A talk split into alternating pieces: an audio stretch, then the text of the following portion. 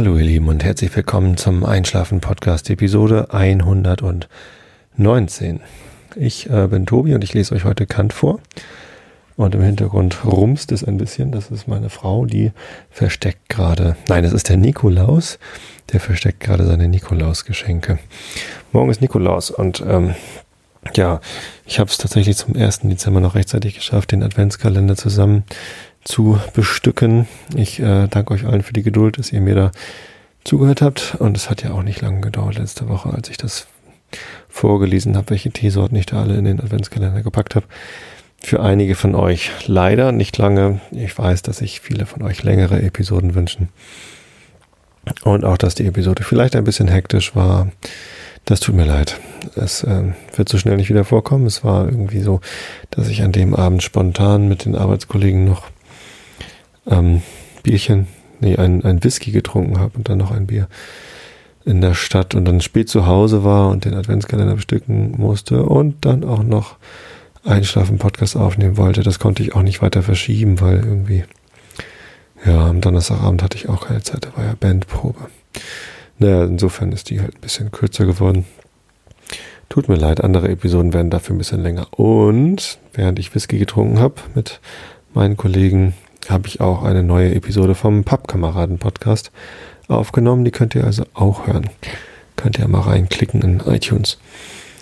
Und ja, und wenn ihr mehr Einschlafen-Podcast hören wollt, täglich und lange Episoden, dann könnt ihr ja, ähm, genau wie ich, den Traum weiter träumen und euch eintragen beim Pappkameraden-Podcast in der Liste, wenn ihr beim Crowdfunding mitmachen wollt. Ja, da finden sich immer mal wieder ein paar. Das ist ganz lustig. Ähm, von den zwei Millionen bin ich aber noch ein bisschen, bisschen weit weg. Ja, was gibt's noch Neues? Hm, ich habe ähm, tatsächlich schon ein paar, äh, wobei das ist eigentlich eher ein Thema für einen Pappkameraden-Podcast. Ich habe schon ein paar ähm, wohlmeinende Rezensionen bekommen bei den Pappkameraden. Vielen Dank dafür. Ähm, die zweite Episode, die ich jetzt dann am Freitag, nee, am Donnerstag live gestellt habe, die hat erst nicht funktioniert, aber jetzt funktioniert sie. Also falls ihr da rezensiert habt ähm, und Probleme hattet mit dem Download, dann probiert das bitte nochmal. Ja, ich hatte ja nach Themen gefragt letzte Woche, über die ich reden sollte. Dann bin ich da gar nicht zugekommen, weil ich ja mit dem Adventskalender beschäftigt war. Ein Wunsch war, dass ich was zum Castor-Transport sage und meine Meinung dazu. Ich werde ja öfter nach meiner politischen Meinung gefragt. Letztens schon bei der Geburtstagsepisode, glaube ich, 108. Da wurde ich nach meiner Meinung zu den Piraten gefragt. Und jetzt zum Castor-Transport. Ja, es sind natürlich auch interessante Themen, wahrscheinlich auch ein bisschen langweilig und wie gesagt, das ist auch alles nur meine Meinung. Castor-Transport, wie ist meine Meinung dazu? Ich bin da so ein bisschen zwiegespalten. Ähm, ganz davon abgesehen, dass Atomkraft ähm, doch irgendwie der falsche Weg war. Und interessanterweise gerade die Koryphäe der SPD, der Helmut Schmidt, der jetzt auf dem Parteitag groß gefeiert wird, ein 92 Jahre alter Mann, der, der vor Weisheit nur so strotzt und ähm, dieser doch immer noch größten deutschen Volkspartei äh, da so viel Selbstsicherheit und Mut gibt und so viel Richtung weist. Das ist wirklich ein toller Typ. Aber gerade der hat ja nun damals, als die Frage aufkam, okay, wo wollen wir investieren, was wollen wir machen, hat er die Weichen Richtung Atomkraft gestellt, weil er einfach noch, noch nicht abschätzen konnte, was die Gefahren sind und was das für Probleme mit sich bringt. Und ähm, ja, da war, glaube ich, so die Wahl zwischen, okay, wollen wir mehr in Kohle- oder Gaskraftwerke oder mehr in Atomkraftwerke und da hat er gesagt, okay, wir müssen das Risiko irgendwie verteilen. Das ist wahrscheinlich beides nicht so cool. Äh, wir brauchen aber die Energie und deswegen ähm, hat er sich eben auch für die Atomkraftwerke eingesetzt. Nun ist es so, jetzt haben wir herausgefunden, jetzt haben wir gelernt, schmerzhaft gelernt, dass die Gefahren der Atomkraft einfach bei Weitem das übersteigen, was sie an, an Sicherheit bietet und an Energiefreuden uns bietet. Wir sollten uns möglichst schnell von der Atomkraft verabschieden, weil es einfach nicht klar ist, äh, wie man diese Technologie wirklich, wirklich sicher machen kann. Also man kann sie einfach nicht sicher machen. So, äh, weiß nicht. Selbst wenn du es noch so sicher baust, menschliche Fehler können halt immer passieren. Und selbst wenn keine menschlichen Fehler passieren, die meisten deutschen Atomkraftwerke halten es eben nicht aus, wenn eine vollbeladene, was weiß ich, Boeing 747 oder, oder ein Airbus 380 oder, ne, die werden ja auch immer größer und schwerer, die Maschinen. Wenn der mit, mit voller Geschwindigkeit darauf kracht, sei das jetzt ein Unfall oder ein Anschlag, dann, ähm, dann ist das halt kaputt. So. Gerade so Krümmel oder Brunsbüttel oder so, diese alten Dinger, die hier in, in der Nähe von Hamburg rumstehen, die halten das bestimmt nicht aus. Da gibt es ja auch so Studien. Ja, ich weiß nicht. Nein, also von der, von der Technologie sollten wir uns schnellstmöglich verabschieden. Nun ist es aber so, dass der, also der, der Atomausstieg ist ja zum Glück wieder beschlossen jetzt, dank des Gesinnungswandels von Merkel und Co. Die CDU wollte auch ein bisschen auf den Sprung mit, äh, Zug mit aufspringen jetzt. Das finde ich begrüßenswert. Manchmal ist so ein Fähnchen im Wind äh, auch ganz praktisch, wenn der Wind richtig bläst. Und tja, aber der, der Müll muss noch irgendwo hin. Ähm, nach Gorleben vielleicht lieber nicht, ehrlich gesagt, weil in der Asse haben wir auch schon die Erfahrung gemacht, wenn man das in so einen alten Salzstock packt, das Zeug, das hält ja auch nicht für immer. Äh, das ist bestimmt nicht gut. Ehrlich gesagt, ich weiß nicht, wohin mit dem Müll, das weiß keiner. Hm. In, in den Wiederaufbearbeitungsanlagen in Frankreich können wir unseren Müll nur auch nicht lassen. Das haben die Franzosen auch nicht verdient. Ähm, also die, die, die, Proteste gegen den Castortransport äh, finde ich wichtig, damit ähm, die Gesellschaft und vor allem die Politiker sehen, dass wir nicht glücklich damit sind, was da passiert. Ich habe selbst nie teilgenommen an den, an den äh, Protesten, mein Bruder aber sehr wohl. Und ähm, der hat mir eindrücklich geschildert, wie es da so zu sich ging. Das ist allerdings auch schon irgendwie etliche Jahre her. Da hat er in Lüneburg studiert und war dann quasi in der Nähe und hat dann halt einfach mitgemacht. Ähm, er meint, es war eine sehr, sehr innige Stimmung da, also weil das halt wirklich alles Ansässige waren und wenig Zugereiste, hauptsächlich Bauern aus der Region und so. Die wollen einfach nicht, dass da ihre Gegend verstrahlt wird. Mit einem Endlager in Gorleben. Und das kann ich sehr gut verstehen. Also wenn wenn das hier bei mir wäre, dann äh, würde ich auch auf die Straße gehen. So weit bin ich gar nicht weg von Gorleben. Und ähm, äh, Verwandtschaft haben wir da auch. Also die Schwester von meiner Frau mit ihrer Familie, die wohnt in Suhlendorf. Das ist nicht weit von Gorleben. Ein paar Kilometer. Naja, ein paar mehr, aber trotzdem, ich fühle mich da nicht wohl bei. Ja, aber wohin denn sonst? Also vielleicht in den Kernkraftwerken, die sind ja relativ gut gesichert, dass man die einfach ausmacht und den Müll drin lässt. So, hm, vielleicht, dass man die alle zu, dass man dezentrale Endlagerung macht. Könnte man überlegen. Ich weiß es nicht, ich weiß es nicht. Tja, aber loswerden so ganz loswerden können wir es nicht. In den Himmel schießen ist auch keine gute Idee. Wenn dabei irgendwas schief geht, dann haben wir ein Inferno am Himmel. Ähm, und außerdem, ob das jetzt moralisch okay ist, ich meine, wir wissen nicht, was mit dem Zeug dann da draußen passiert, ob es immer wieder runterfällt oder ob es irgendwem anders vor die Füße fällt oder ob gerade der Planet, den wir dann verstrahlen, vielleicht der ist, den wir in 200 Jahren brauchen, um dahin auszusiedeln. Man weiß es alles nicht. Ähm, Letztendlich ist es so, der Fehler ist begangen, wir haben diese Energie genutzt, wir nutzen sie noch heute, sollten schnellstens aufhören, wie gesagt. Und diese Endlagerungsfrage, tja, da müssen halt wirklich mal ähm, ein paar Experten ran, wo man das Zeug am besten lässt. Vielleicht mal welche, die nicht von der Lobby bezahlt werden. Aber das ist natürlich schwierig im Politikbetrieb. Ja meine Meinung zu den Castor-Transporten. Also das Zeug muss natürlich raus aus Frankreich, das muss irgendwie nach Deutschland, vielleicht nicht gerade nach Gorleben. Die Proteste, wie gesagt, finde ich gut. Es soll auch, also eigentlich wäre es toll, wenn die Kosten für die Polizeieinsätze bei den Castor-Transporten auf die Energieunternehmen abgewälzt werden. Hm, das bringt mich natürlich gleich jetzt in die Bedrängnis, dass die Kosten für die Sicherung von Fußballspielen auch auf die Fußballvereine übertragen werden sollten. Das ist ja auch immer wieder so ein Thema und ich bin ja nun Fußballfan und gehe auch gerne ins Stadion. Ähm, tja, also wenn dann so Rostock gegen St. Pauli spielt, da ist natürlich auch viel Polizei nötig und ja, warum nicht? Warum sollten sich nicht die Vereine an den Kosten dafür beteiligen? Fände ich ganz gut. Ich meine, hinterher werden sie sowieso bestraft. St. Pauli soll jetzt 20.000 Euro zahlen, äh, weil, allerdings nicht an die Polizei, sondern an den DFB, weil St. Pauli-Fans beim Spiel in Rostock ähm, Pyros gezündet haben, also so bengalische Feuer. Fand ich, da gab es letztens ein lustiges äh, Plakat im, ich glaube, das war sogar im Millantor. Bürotechnik ist kein Verbrechen. Natürlich eine Anspielung auf Pyrotechnik. Fand ich ganz lustig.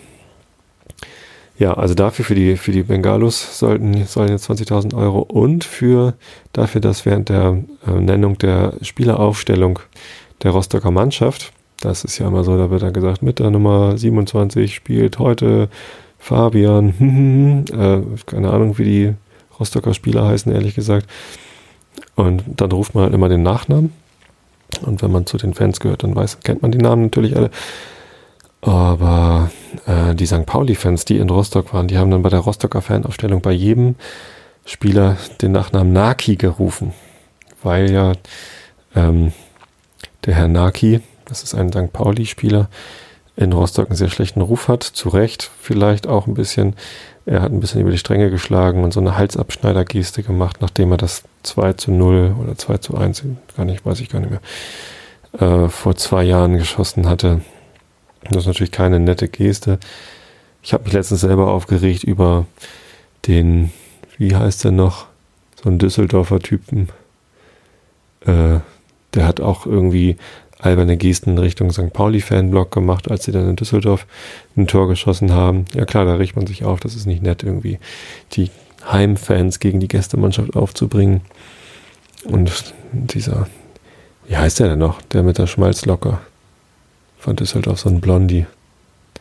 Da hat hinterher der Trainer gesagt, der kann sowieso nur gut spielen, wenn das ganze Stadion gegen ihn ist und schimpft und pfeift. Eigentlich soll das wohl ein ganz netter, ausgeglichener Typ sein. Nur auf dem Spielfeld benimmt er sich immer komisch. Hm. Ähm, naja, zumindest. Das macht man halt nicht. Und der Nagi hat das gemacht und dann hat er auch noch äh, die St. Pauli-Fahne da in den Boden gerammt in, in Rostock vor zwei Jahren. Tja, und da gab es natürlich dann hinterher richtig Stress. Er hat auch noch irgendwie drei Spiele Sperre gekriegt für diese Halsabschneider-Geste. Und in Rostock ist er also eine Persona non grata. Aber bei St. Pauli-Spielern ist er natürlich der große Held. Also bei St. Pauli-Fans vor allem, dass er dort die, erstens das Tor gemacht hat und zweitens ähm, auch noch so dick aufgetragen hat. Für das dick auftragen kriegt er von mir keinen Respekt. Für die Tore schon. Und er ist natürlich auch irgendwie ein, ein Hitzkopf. Also der ist irgendwie sehr heißblütig. Ähm, tja, da kann man so stehen, wie man will. Zumindest ähm, wollten die St. Pauli-Fans natürlich ihre Solidarität mit Herrn Naki beweisen und haben dann halt bei, bei jedem Namen in der Spielausstellung der Rostocker Naki gerufen. Und ähm, der, der, DFB hat aber nicht richtig hingehört und hat dann wohl äh, immer Nazi verstanden. Äh, das ist natürlich ähm, auch ein, ein übles Missverständnis, auch wenn es so ist, dass die, die Rostocker äh, Fans den Ruf haben, äh, eher rechtsgerichtet zu sein oder dass halt da äh, Nazis eher toleriert werden. Also wenn man da Heil Hitler ruft im Stadion, ist das was, glaube ich, ungefährlicher, als wenn man im Millantor das rufen würde. Ähm, wobei es auch so war, dass irgendwie dieser Uwe Pasteurs von der NPD, der wollte wohl irgendwie letztes Jahr äh, da im Stadion, Ostseestadion, ich weiß nicht, das heißt jetzt irgendwie anders, ne, DKB Arena oder so, ähm, irgendwie einen großen Auftritt haben, da haben die Fans ihn wieder rausgeworfen. Insofern ganz so scheint es auch nicht zu sein, dass da Nazis toleriert werden. Ähm, nein, ich habe eigentlich, ich habe eigentlich ein ganz neutrales Bild von den Rostocker Fans. Man sagt das immer, dass das da so ist, dass da irgendwie, dass man da mit einem Hitlergruß irgendwie durchkommt. Ich persönlich war nie da, ich habe es nie gesehen. Die Augenzeugenberichte kenne ich natürlich alle. Und ähm, tja, wo es mich aber echt kritisch gestimmt hat, war, als ich letztens dann das Video gesehen habe, als dann, nachdem die St. Pauli-Fans Bengalos gezündet hatten, haben ja die Rostocker-Fans oder haben einige Rostocker-Fans dann Leuchtkugeln in die St. Pauli-Fans reingeschossen. Das hatte ich auch schon mal berichtet. Und dass dann irgendwie alle geklatscht haben, äh, das weiß ich nicht. Da habe ich überhaupt kein Verständnis für. Das weiß ich nicht. Das hat zwar nichts mit Rechtsnationalismus oder sonst wie was zu tun, aber ähm, das ist auf jeden Fall nicht okay. Naja, zumindest der DFB hat Nazi verstanden und das auch mit seiner Begründung für das Urteil 20.000 Euro Strafe mit reinbezogen. Naja, seitdem kursiert unter St. Pauli-Fans auf Twitter der Trend, ähm, ein Z für ein K vorzumachen und alle Ks durch Zs und andersrum auszutauschen. Das ist ganz lustig. Kann man sich ein bisschen lustig machen über den DFB. Ich hoffe, der überlegt sich das nochmal mit dem Urteil. Es gibt etliche Videos, wo ähm, diese Naki-Rufe eindeutig als Naki verständlich sind und nicht als Nazi. Ja, ich glaube, dass wir auch also so, so bescheuert sind nicht mal St. Pauli-Fans, dass sie sich hinstellen und jeden einzelnen Rostocker Spieler als Nazi beschimpfen, weil das sind halt Fußballspieler, die arbeiten da und ähm, haben da die Möglichkeit, Zweitliga-Fußball zu spielen. Etliche Spieler kommen auch von Hansa Rostock zum St. Pauli oder andersrum, gab es das glaube ich auch schon. Hier Finn Bartels zum Beispiel, der hat doch vorher in Rostock gespielt. Davor in Lübeck, glaube ich. Der hat jetzt gerade einen Außenbandriss. Oh Mann, ey, die verletzen sich alle, die St. Pauli-Spieler. Und naja, das ist nicht der einzige, da gab es noch mehr, die von Rostock gekommen sind. Ja, insofern ähm, Spieler von anderen Vereinen zu beleidigen oder pauschal als Nazi abzustempeln, so blöd sind nicht mal St. Pauli-Fans. Wie war ich jetzt drauf gekommen? Hm, ach so, genau. Ähm, Polizeieinsätze, Castortransport bezahlen. Ja, und das ist natürlich ne, die, die Castortransporte so teuer wie möglich zu machen und dann die Kosten auf die Energiekonzerne abzuwälzen ähm, ist schon mal eine gute Idee. Vielleicht. Ja, insofern. Also ich selber mache da nicht mit bei den, persönlich mache nicht mit bei den Castor-Transporten. Ähm, Finde es aber gut, dass die passieren. Ja. Und hoffe, wir haben das Thema bald erledigt. Irgendwann muss doch mal die, die brillante Idee, wie man ähm, regenerativ Energie erzeugen kann, ohne dass es also dass die Herstellungskosten von oder die Herstellungsprobleme bei Solarzellen, also die, die, ein Problem bei der Herstellung von Solarzellen ist, dass es halt ziemlich viel Energie kostet, sie herzustellen. Werden zwar immer besser, aber trotzdem ist es ja noch irgendwie, also ziemlich albern, dass man viel Energie aufwendet, um dahinter Energie zu zeugen, äh, erzeugen.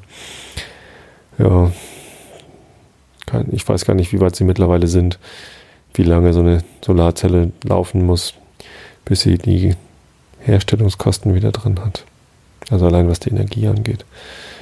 Und ja, wäre natürlich toll, wenn wir irgendwann mal eine Lösung haben, dass wir wegkommen von Kohle oder Gas verbrennen oder Öl und auch nichts mit irgendwie Plutonium oder Uran oder sonst was anstellen, sondern die Sonne oder den Wind oder was auch immer nutzen, ohne dass die Erde davon so in Mitleidenschaft gezogen wird.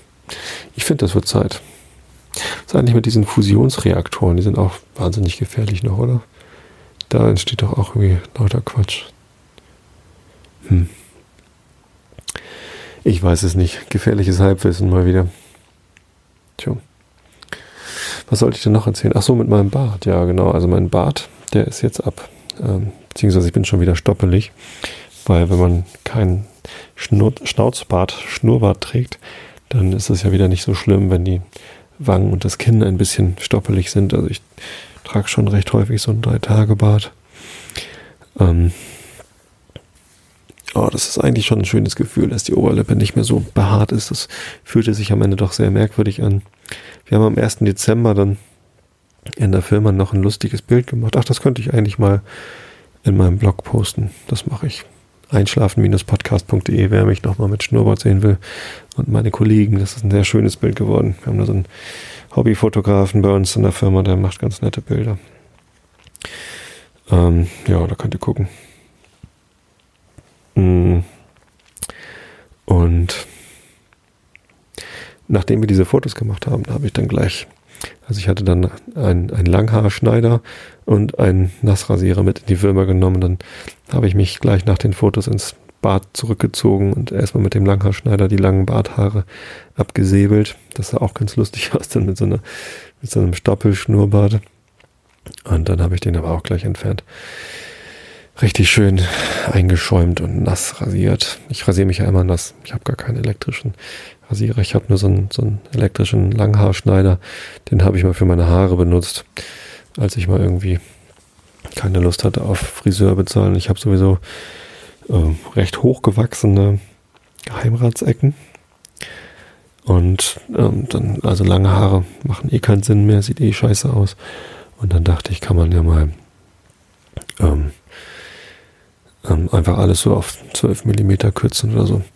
Aber das mag meine Frau nicht so und ich mag es ehrlich gesagt. Also mir ist es eigentlich ein bisschen egal, aber so toll sieht es halt auch nicht aus. Ist zwar praktisch, wenn man nicht zum Friseur muss, aber eigentlich ist Friseur auch ganz nett. Ich mag das ganz gern, wenn man Zeit hat beim Friseur und sich da hinsetzt und einfach die Kopfmassage genießt, weil irgendwie ne, wird die ganze Zeit am Kopf rumgestreichelt und hier ein bisschen gezogen und dann ein bisschen wieder durchgekämmt und eigentlich mag ich das ganz gerne. Und bei einigen Friseuren kann man sich auch äh, nach der erfolgreichen Friseurtätigkeit äh, noch eine Kopfmassage gönnen lassen. Da kriegt man dann noch ein bisschen äh, so, so eine Flüssigkeit. Ich weiß gar nicht, was es ist. Ein Öl wahrscheinlich eher nicht. Irgend so ein, keine Ahnung was irgendeine Haarkur oder so kriegt man auf die Haare und dann äh, kriegt man eine Kopfhautmassage. Das tut gut. Ich finde, ein Friseurbesuch kann auch so ein bisschen Wellness sein. Also wenn man da eh schon hin muss und Geld bezahlen muss, dann kann man sich das auch gleich ein bisschen gut gehen lassen, oder? Ich bin ja sowieso Wellness-Coach am Kleinen und ähm, das ist auch ein Tipp. Ich hatte ja schon mal den Tipp gegeben, einfach mal so eine Ergänzungskarte zur ersten Klasse kaufen, wenn man mit dem Metronom nach Hamburg pendelt. Dann kann man sich in die erste Klasse setzen. Da hat man gleich das Gefühl, sich was geleistet zu haben, obwohl man nur 1,60 mehr ausgegeben hat. Hat ein bisschen mehr Platz und einen bequemeren Sitz. Und es ist ein bisschen leiser in den Waggons, glaube ich. Hm. Ich habe hier Ohrstöpsel drin. Ohrstöpsel sind auch ein Wellness-Tipp. Wenn man mit der Bahn pendelt, dann einfach mal Oropax in die Ohren tun. Und erst wenn man dann angekommen ist, wo man hin will und weg ist vom Bahnhof, dann die Ohrstöpsel rausnehmen. Das ist toll. Das ist eine echte Wellness für 2,99 Idee. Ja, ich bin ja hier ein Gesundheitspodcast, genau. Ja, wie war ich jetzt darauf gekommen? Ach so, der Bart, genau. Und der Haar Langhaarschneider. Der wird nicht mehr oft benutzt. Und äh, zum Bart abschneiden wird er auch nicht häufig benutzt werden, weil ich äh, das so schnell nicht wieder mache. Also ich bin einfach kein Barttyp. Das ist nicht meins. Das äh, war gerade gegen Ende hin. Es wurde dann zwar wieder, also es, es tat dann nicht mehr so weh. Also es war halt schon sehr unangenehm, so ein Schnurrbart zu tragen. Also wenn man ihn sich das erste Mal wachsen lässt, das sagen auch alle Bartträger, dass die ersten Wochen halt ein bisschen schwierig sind. Ich, das war halt so überhaupt nicht mein Ding. Das hörte schon auf, unangenehm zu sein, aber dann hatte ich halt so einen komischen Pelz unter der Nase. Das war einfach, ich, ich mochte das nicht. Das war nicht meins. Also weder optisch noch haptisch war das nett. Ein Arbeitskollege, der Christian, mit dem ich auch, also der auch bei der Pappkameraden Episode 2 dabei war, der hat dann gesagt, er hätte mich dabei beobachtet, wie ich in jedem Meeting da gesessen hätte und meinem, an meinem Schnurrbart rumgezupft hätte. Das ist ja eigentlich auch nicht so cool. Ähm, sollte man ja vielleicht auch nicht machen. Hat bestimmt auch komisch ausgesehen. Ja, nee, also das. Und gelohnt hat es sich auch nicht. 16 Dollar habe ich gesammelt. Ich glaube, nächstes Jahr spende ich die 16 Dollar lieber selbst, als dass ich ähm, ähm, mir nochmal einen Bart wachsen lasse und um Spenden bettel. Das hat nicht so gut funktioniert. Einige wenige haben sich daran beteiligt, aber ähm, das war mehr, ja, weiß ich nicht. Also, was heißt einige wenige? Es haben sich genau drei beteiligt. Nämlich einmal Thilo, mein Schulkollege. Ähm, der hat 5 Dollar gespendet. Vielen Dank dafür, Thilo. Und dann ein Kai, den ich noch aus Comedia-Zeiten kenne. Äh, der hat äh, 10 Dollar gespendet. Und ich selbst, ich habe einen Dollar gespendet. Einfach nur, weil ich ausprobieren wollte, wie es geht. Einfach mit PayPal bezahlt. Dann kriegt man automatisch eine E-Mail zugeschickt mit einer original Spendenquittung zum Ausdrucken. Und ja, es war ganz einfach, aber es hat keiner mitgemacht. Insofern nächstes Jahr mache ich den Movember bestimmt nicht mit. Kriege ich auch richtig Ärger mit meiner Frau, wenn ich das nochmal mache. Nee, ähm, ich äh, habe da ehrlich gesagt einfach keine Lust zu. Wenn dann keiner spendet, dann hat es ja auch nichts gebracht. Es war zwar teilweise auch lustig, ja, und die Fotos sind ja auch lustig, aber nee. Äh, für, für einen guten Zweck habe ich das mitgemacht, aber weil es lustig ist, mache ich es nicht nochmal. Das, dafür war es mir das dann doch nicht wert. Dann kaufe ich mir lieber ein, ein Kunstschnurrbart bei Fahnenfleck oder so. Oder bei Karstadt. Und klebe mir den unter die Nase. Ja, der Bart ist ab. Und äh, heute kam noch ein Themenwunsch rein per Facebook. Hat sich jemand, ich weiß jetzt gerade nicht mehr wer, ähm, hätte mir mal den Namen merken können, etwas zum Thema äh, Hamburg gewünscht. Ich soll mehr über Hamburg erzählen, zum Beispiel, wo man leckeren Tee kaufen kann. Ja, also mein, mein bester Tipp zum Thema Tee ist ja jetzt direkt am Hauptbahnhof der The Tea Embassy Laden, also die Teebotschaft. Das ist echt ganz nett. Also auch wenn es ein bisschen touristisch und kitschig ist, äh, gerade jetzt zur Weihnachtszeit, ist das natürlich auch schick weihnachtlich dekoriert und so. Aber es gibt eben auch guten Tee und das auch noch einigermaßen günstig. Sogar günstiger als bei Amazon. Und ja, das kann man auf jeden Fall empfehlen. Sonst kenne ich gar nicht so viele Teeläden. Ähm, ich habe ja sechs Jahre bei der Firma Core Media gearbeitet, ein Content Management System Hersteller. Die haben die Büros direkt gegenüber vom Michel, einmal so über die Ost-West-Straße rüber, die jetzt Ludwig-Erhard-Straße heißt. Muss ich mich auch noch dran gewöhnen. Und muss ich mich dran gewöhnen. Ist ja auch erst seit zehn Jahren so. Zumindest ähm, da, also gegen äh, auf der ähm, auf der Stirnseite von Michel gegenüber, da ist auch ein Teeladen. Der ist auch ganz gut bestückt und der hat ähm, der hat aber nicht, ja, der, doch, der hatte auch einen ganz leckeren Oolong-Tee.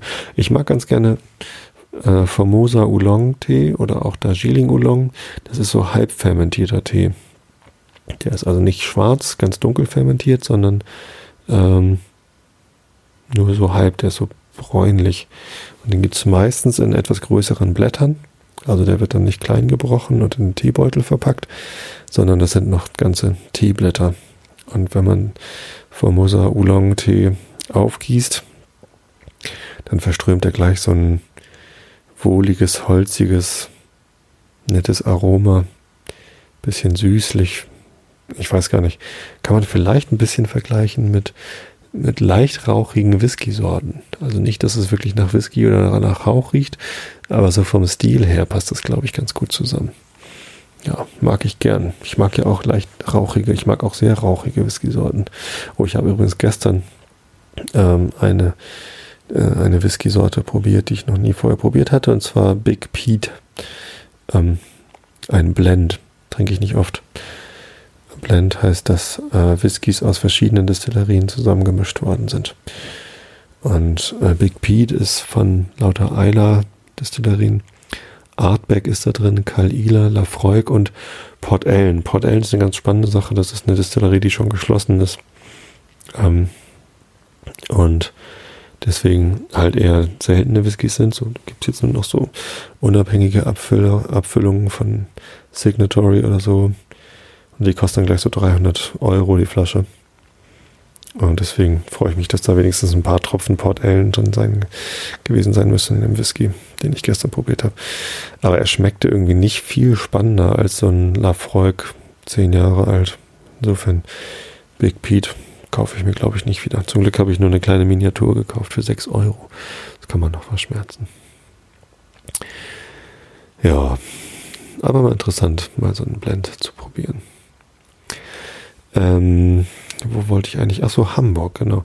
Ich habe mal äh, besucht mit einem Studienkollegen damals, als ich noch studiert habe, eine Teefabrik, also nicht, äh, das war so ein Umschlagplatz für Tee. Die hatten so eine große Tonne, wo Teesorten auch äh, aromatisiert worden sind. Einfach so Tee rein, Aromaöl rein und dann wurde das immer so umgerührt und dann haben sie das so abgefüllt. Aber eigentlich war es mir halt so ein, so ein Großhandel, Tee-Großhandel. Und mein Studienkollege, der hatte da früher mal gejobbt und kannte die Leute halt alle noch und das war ganz nett. So eine riesen Lagerhalle, äh, die übrigens nicht im Speicherhahn, äh, in der Speicherstadt war, sondern irgendwo in Wandsbek war das. Ich weiß gar nicht mehr, wie der Laden hieß. Und da habe ich diesen Dragon Ball, Dragon Pearl Jasmin-Tee entdeckt. Das ist ein Grüntee, auch in großen Blättern, wo der mit Jasminblättern aromatisiert ist und ähm, so auf so in so Kugeln eingerollt ist. Und wenn man die aufgießt, das riecht lecker. Oh, ich glaube, so einen mache ich mir gleich noch. Wobei, das ist Grüntee und da ist ja auch Tein drin. Das macht mich jetzt auch nur wieder wach. Ja, vielleicht morgen. Ja, vielleicht lieber morgen. Aber also wenn ich gerade an diesen Jasmin-Tee denke, den ich damals in Wandsbek kennengelernt habe, ähm, dann kriege ich gleich wieder Lust. Den habe ich nämlich auch ähm, äh, bei dem Teeladen, bei der Tea Embassy im Hauptbahnhof jetzt wieder entdeckt und gekauft. Oh, herrlicher Tee. Aber ich sollte ja über Hamburg erzählen. Was gibt es denn Tolles in Hamburg? Die Weinquelle kann ich euch erzählen. Wenn ihr mit der U1, mit der blauen Linie bis, Rat, äh, bis Wartenau fahrt, dann seid ihr direkt bei der Weinquelle Lühmann ist ein Weinladen, der auch ganz viele Whisky-Sorten und andere Spirituosen hat. Da muss man mal drin gewesen sein. Das ist lustig. Ähm, wenn man Alkohol mag. Ansonsten, was muss man denn in Hamburg erlebt haben?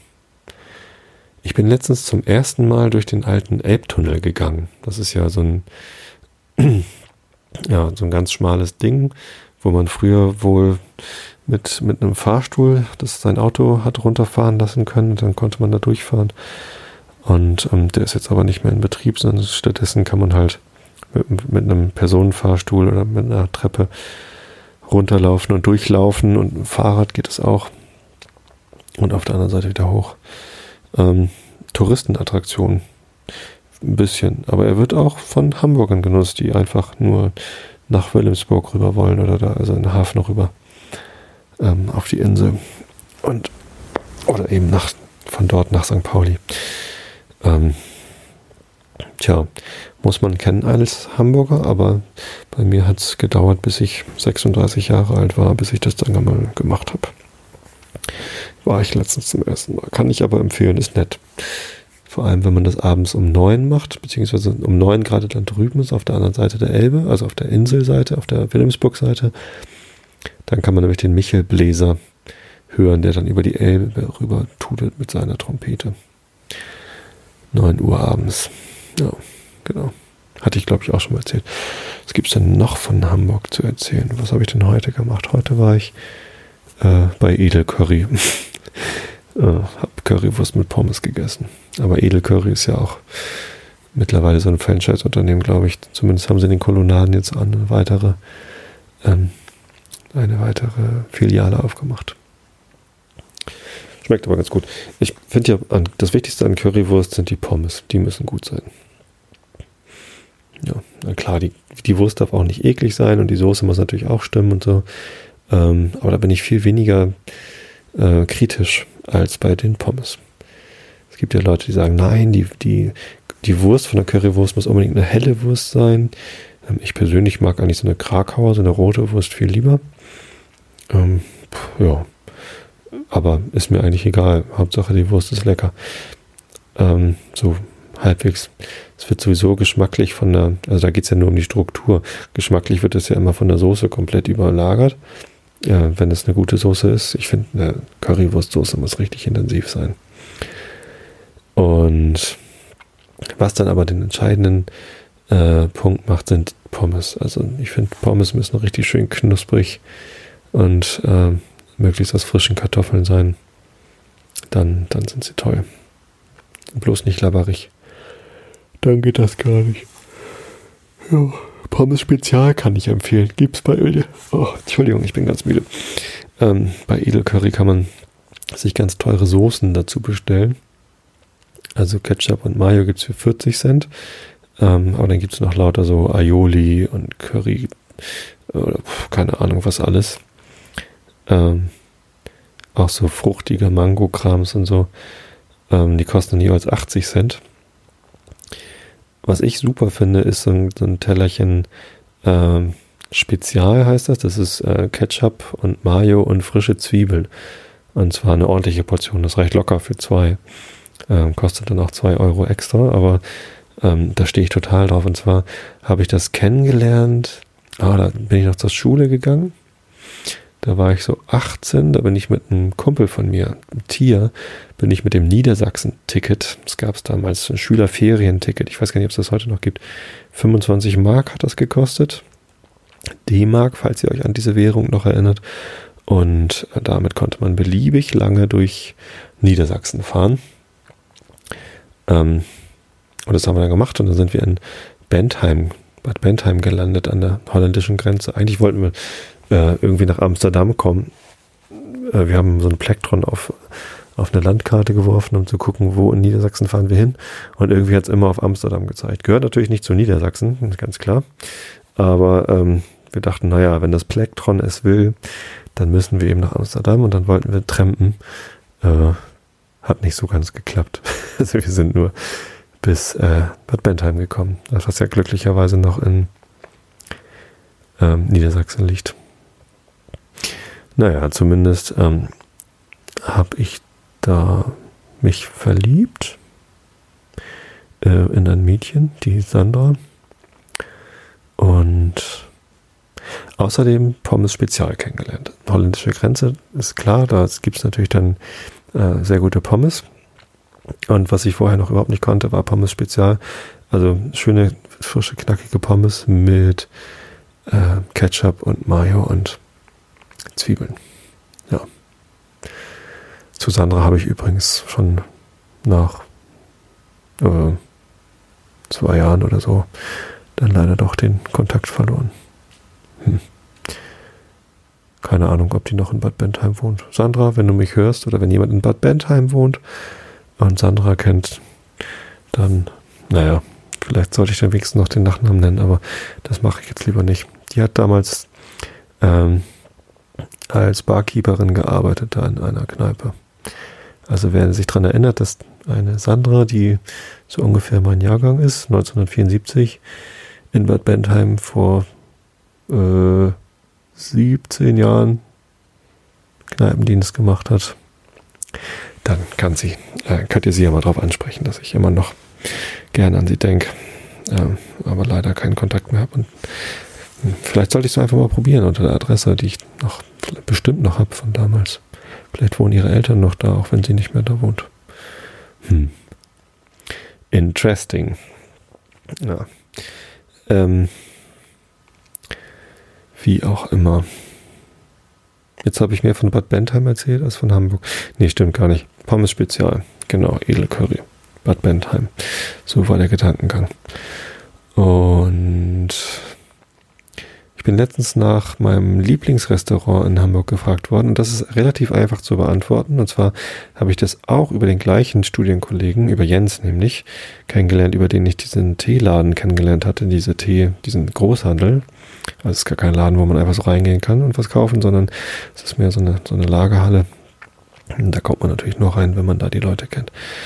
Ähm, in Wandsbek. Deswegen macht es jetzt auch gar keinen Sinn, wenn ich euch den Namen oder die Adresse sage was ich beides sowieso nicht weiß. Aber der Jens, der hat mir auch ähm, das Tibré oder Tibres, ich weiß nicht, wie man es ausspricht, ähm, in der Deichstraße gezeigt. Das ist so ähm, kurz vor der Speicherstadt, ähm, aber noch vor dem Fluss sozusagen, äh, relativ dicht bei der Nikolaikirche.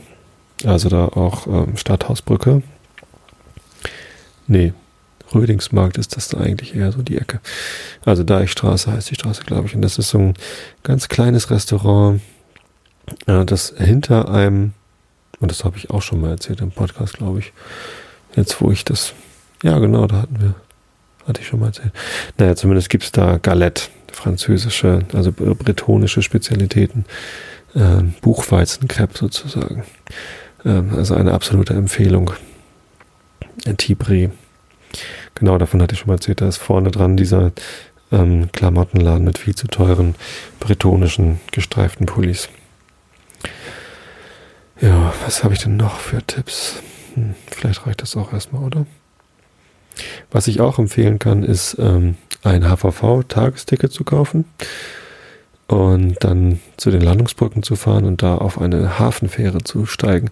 Hamburg hat nämlich äh, im öffentlichen Personennahverkehr und damit eben auch mit einer ganz normalen, mit einem ganz normalen HVV-Tagesticket oder ja, ich habe ja halt so ein als Student ein Semesterticket gehabt und danach ein, äh, eine Profikarte, heißt das also einfach so eine Dauerkarte. Da kann man Fähre fahren, so also ein kleines Schiff, so über die Elbe. Zum Beispiel von äh, Speicherstadt bis äh, zu den Landungsbrücken und andersrum oder nach Övelgönne äh, zum, zum Strand oder ja, irgendwohin kann man fahren. Meistens fahre ich einfach irgendwo hin und gleich wieder zurück, einfach nur ein bisschen Bootchen zu fahren. Das kann man machen. Da kann man ein bisschen Elbe gucken. Und das ist nicht so teuer wie eine Hafenrundfahrt. Und ich mag Schiff fahren. Ja, so. Äh, ich glaube, jetzt habe ich genug erzählt, um die kurze Episode von letzter Woche wieder gut zu machen, oder? Und wahrscheinlich schlaft ihr sowieso alles schon längst.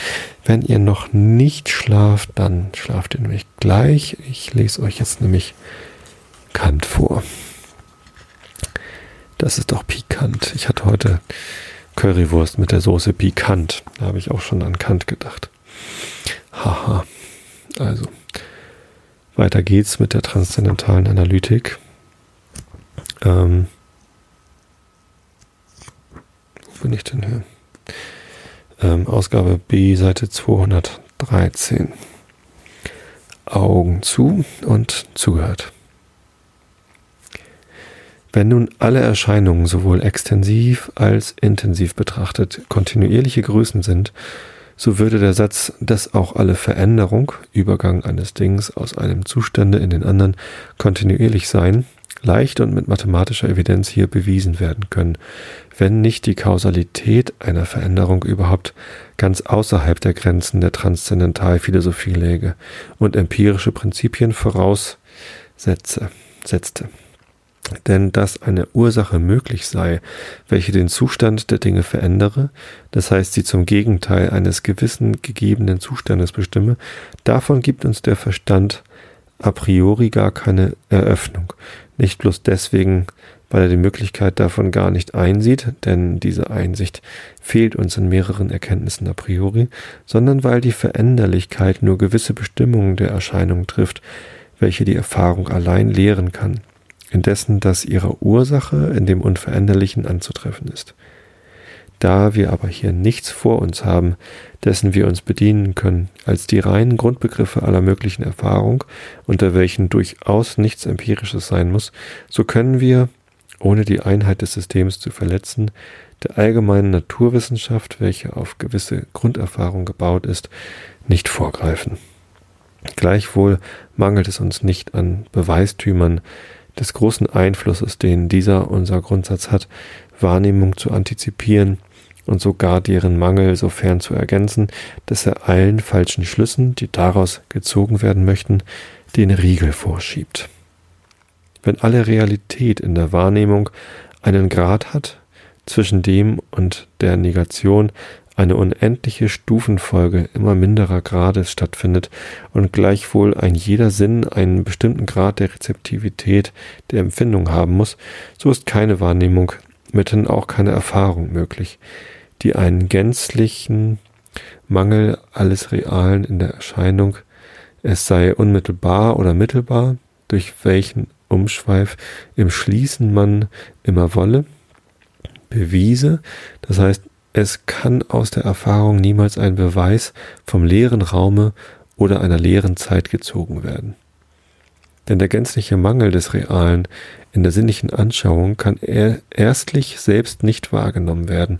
Zweitens kann er aus keiner einzigen Erscheinung und dem Unterschiede des Grades ihrer Realität gefolgert oder darf auch zur Erklärung derselben niemals angenommen werden. Denn wenn auch die ganze Anschauung einer bestimmten, äh, eines bestimmten Raumes oder Zeit durch und durch real, das heißt kein Teil derselben leer ist, so muss es doch, weil jede Realität ihren Grad hat, der bei unveränderter extensiven Größe der Erscheinung bis zum Nichts, dem Leeren, durch unendliche Stufen abnehmen kann, unendlich verschiedene Grade, mit welchen Raum oder Zeit erfüllet sei, äh, gegeben und die intensive Größe in verschiedenen Erscheinungen kleiner oder größer sein können, obschon die extensive Größe der Anschauung gleich ist. Das sah irgendwie aus wie ein Punkt hinter sei. Ich war schon ganz verwirrt, dass der Satz da zu Ende sein soll, aber dann, kam doch noch ein Komma. Hm. Merkwürdig. Wie auch immer, weiter geht's. Äh, wir wollen ein Beispiel davon geben. Beinahe alle Natu Naturlehrer, da sie einen großen Unterschied der Quantität der Materie von verschiedener Art unter gleichem Volumen, teils durch das Moment der Schwere oder des Gewichts, teils durch das Moment des Widerstands gegen andere bewegte Materien wahrnehmen, schließen daraus einstimmig, dieses Volumen, extensive Größe der Erscheinung, müsse in allen Materien, ob zwar in verschiedenem Maße, leer sein. Wer hätte aber von diesen größtenteils mathematischen und mechanischen Naturforschern sich wohl jemals einfallen lassen, dass sie diesen ihren Schluss lediglich auf eine metaphysische Voraussetzung, welche sie doch so sehr zu vermeiden vorgeben, gründeten?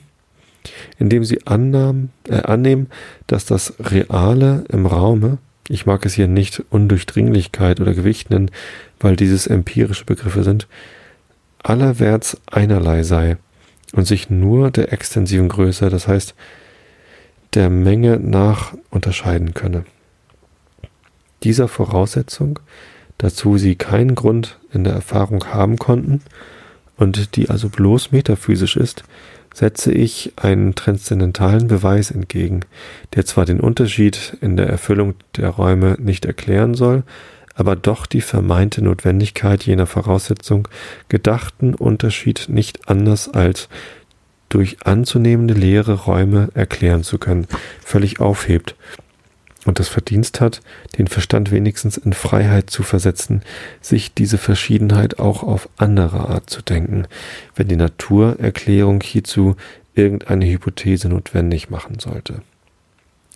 Denn da sehen wir, dass, ob schon gleiche Räume von verschiedenen Materien vollkommen erfüllt sein mögen, so dass in keinem von beiden ein Punkt ist, in welchem nicht ihre Gegenwart anzutreffen wäre, so habe doch jedes Reale bei derselben Qualität ihren Grad des Widerstandes oder des Wiegens, äh, welcher ohne Verminderung der extensiven Größe oder Menge ins Unendliche kleiner sein kann, ehe sie in das Leere übergeht und verschwindet.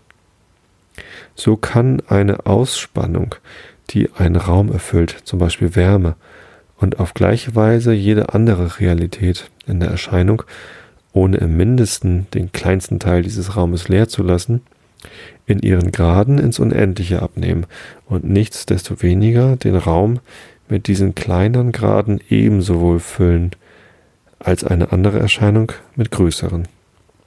Meine Absicht ist hier keineswegs zu behaupten, dass dieses wirklich mit der Verschiedenheit der Materien ihrer spezifischen Schwere nach so bewandt sei, sondern nur aus einem Grundsatze des reinen Verstandes darzutun, dass die Natur unserer Wahrnehmung einer, eine solche Erklärungsart möglich mache und dass man fälschlich das Reale der Erscheinung dem Grade nach als gleich und nur der Aggregation und deren extensiven Größe nach als verschieden annehme und dieses sogar vorgeblichermaßen durch einen Grundsatz des Verstandes a priori behaupte.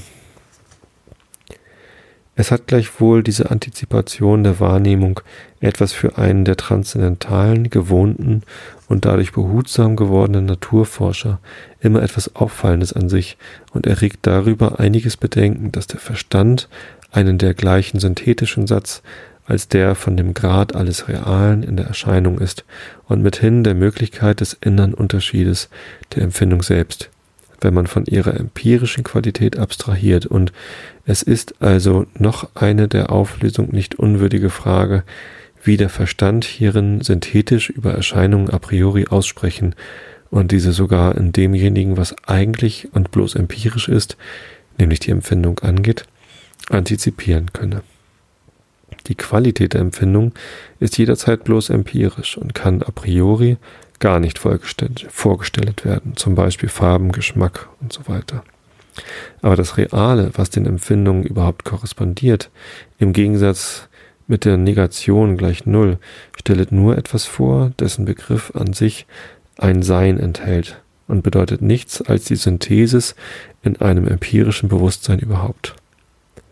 In dem inneren Sinn, nämlich kann das empirische Bewusstsein von Null bis zu jedem größeren Grad erhöht werden, so dass eben dieselbe extensive Größe der Anschauung, zum Beispiel erleuchtete Fläche, so große Empfindung erregt als ein Aggregat von vielem anderen, minder erleuchteten zusammen.